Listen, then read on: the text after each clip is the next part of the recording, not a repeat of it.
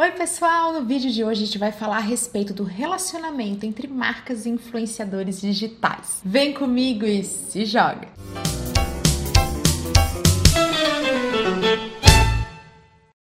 Antes da gente começar, aquele convite especial, clique e se inscreva para ficar por dentro de todo o conteúdo que eu compartilho por aqui. É grátis, não tem glúten, faz super bem. Influencers ou influenciadores digitais são aqueles criadores de conteúdo que influenciam o comportamento de sua audiência, inclusive o comportamento de compra. As estratégias envolvendo marcas e influenciadores digitais foram apontadas como uma grande tendência para esse ano, principalmente aquelas que envolvem os micro-influenciadores, que são aqueles influencers que têm entre mil e dez mil seguidores no Instagram, por exemplo. Mesmo que eles não tenham uma grande audiência, eles possuem um alto engajamento e principalmente uma grande autoridade, porque geralmente estão falando a respeito de um conteúdo específico dentro de um nicho de mercado. Por isso, mesmo que a sua marca não tenha interesse em fazer ações diretas junto de influenciadores, é importante que ela mapeie mapeie com clareza quem são essas pessoas e os acompanhe sempre. Também vale a pena lembrar que os profissionais mais aptos a iniciar e estabelecer relacionamento junto a influenciadores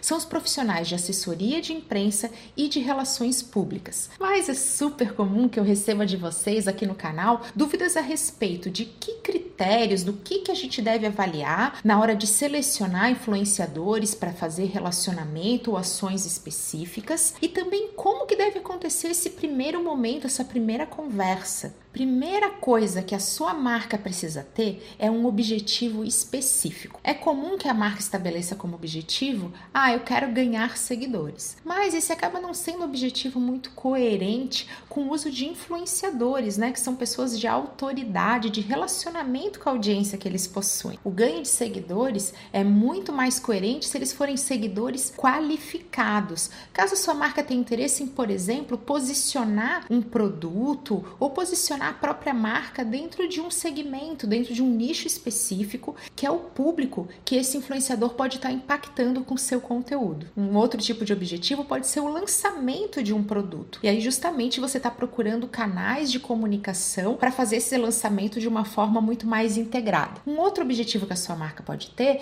é o objetivo de venda. Afinal, essa chancela de autoridade, essa questão de você realmente confiar naquele influenciador quando você é o público que acompanha campanha é bem legal também para as ações mais comerciais, onde o influenciador vai indicar e recomendar um produto e quem acompanha vai ter um interesse genuíno ali e pode efetivamente adquirir o produto que você está indicando dentro dessa relação comercial que a marca está iniciando junto do influenciador. A partir do momento que a sua marca tem um objetivo claro do porquê que ela vai trabalhar com os influenciadores, que ela já mapeou, é a hora de efetivamente desenhar uma ação ação. Uma ação com prazos, cronograma, com uma ideia criativa, né? O que, que vai ser feito, como que vai ser feito. Podem ser desde ações mais corriqueiras, como enviar o produto para experimentação, até coisas mais elaboradas e criativas, que tenham realmente esse gancho junto do público e que gere um conteúdo bem diferenciado para o influenciador. Lembrando, conteúdo é o que realmente importa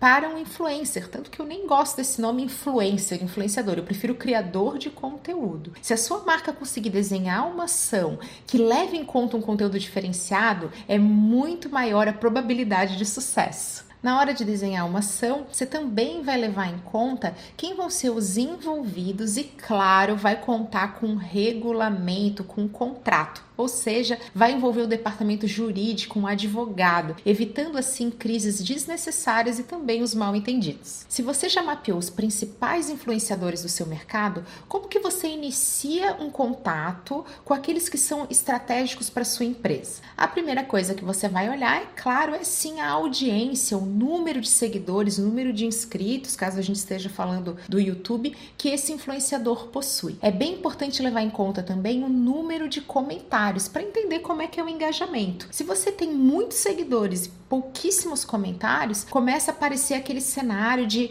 é, influenciadores que cresceram utilizando robôs ou contas falsas. Isso não é interessante para sua marca. Nós queremos impactar pessoas e não apenas seguidores. Na hora de avaliar os comentários, avalie também se eles são positivos, negativos, se são dúvidas, se esse influenciador possui haters, pessoas que daquele estilo ame ou odeie. Será que isso é condizente com o que a sua marca quer? Caso seja, vá em frente, caso não seja, fique de olho nisso também. Também é hora de avaliar o histórico, tanto o histórico de conteúdos do influenciador, não fique apenas, né, nos últimos dois meses, olhe realmente para trás. A gente sabe de crises que acontecem sobre conteúdo postado há anos atrás por determinado influenciador, então tem essa clareza da construção, né, da, da carreira desse influenciador, do histórico dele de relacionamento com seus seguidores e também do histórico de parcerias comerciais. Será que esse influenciador ou micro-influenciador já fez alguma coisa com uma marca com intuito mais comercial? Será que era um concorrente direto ou indireto da sua empresa? Isso é estratégico, não é? Então, todas essas perguntas vão ser respondidas agora. Então, fique de olho também no histórico do influenciador. Depois que você avaliou todos esses critérios, você vai ter uma lista de influenciadores que você quer impactar. Seja na hora de fazer uma oferta para uma ação mais estruturada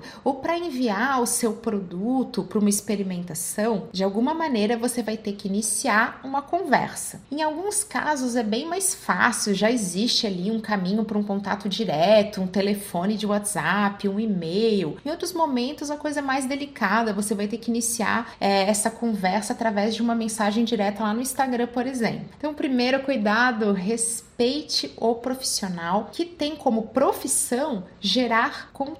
Ele não é um influenciador somente, ele tem que gerar conteúdo e gerar conteúdo de qualidade dá sim bastante trabalho. Então respeite isso e evite aquele primeiro contato mais desrespeitoso, como se a pessoa tivesse ali apenas para mostrar produto. É claro que você não vai enviar uma amostra do seu produto e receber em troca zilhões de stories e várias interações e vídeos específicos. Afinal, vai existir um comprometimento do influencer com o conteúdo que ele está gerando e é natural que vá acontecer um relacionamento mais comercial. Afinal, aquela é a profissão do, do profissional influenciador e você está representando uma marca que também tem interesse comercial. Então, seja profissional e tenha isso muito alinhado. Na hora desse contato inicial, se apresente, mas antes de começar a falar só da empresa que você representa, fale sobre o conteúdo que aquele influenciador está gerando. Fale do que, que você gosta, do diferencial, da maneira como ele apresenta um determinado tema, do relacionamento que ele estabelece. Isso vai mostrar que você tomou cuidado de fazer essa análise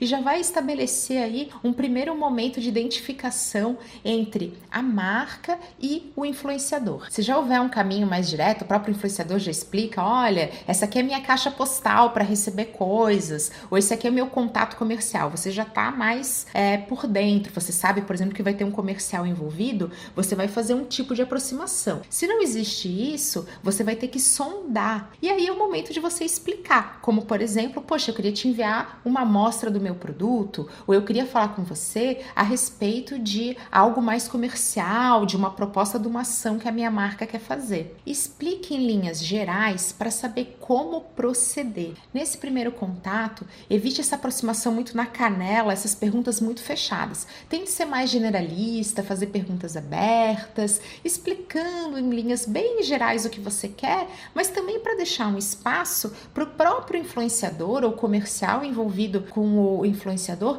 possa te apresentar os melhores caminhos de fazer isso. Apesar da gente estar tá falando aqui a respeito de formas profissionais e também comerciais de se aproximar de um influenciador, é importante lembrar que influenciadores são pessoas e uma grande vantagem de uma marca se aproximar de um influenciador é a possibilidade de humanizar ainda mais todo o seu discurso, sua narrativa como marca. Por isso, tenha aquele cuidado de garantir que você está falando com aquela pessoa de uma forma também humanizada. As parcerias que uma empresa faz junto de um influenciador precisam levar em conta principalmente os valores, as crenças, a forma de trabalhar daquela pessoa. Não são só os contratos que protegem as relações comerciais, é a forma como a gente se posiciona e se porta, são realmente os nossos valores, aquilo que a gente acredita, seja como pessoa ou como organização. As parcerias feitas com aqueles que pensam parecido são muito mais duradouras e tendem a trazer resultados muito mais expressivos. Eu sei que muitas vezes esse alinhamento de valores acaba passando batido no dia a dia profissional, mas pode acreditar, vai fazer toda a diferença para sua estratégia. Eu espero que vocês tenham gostado do vídeo, que a partir de agora fique mais fácil mapear e efetivamente iniciar um contato com influenciadores. Até a próxima!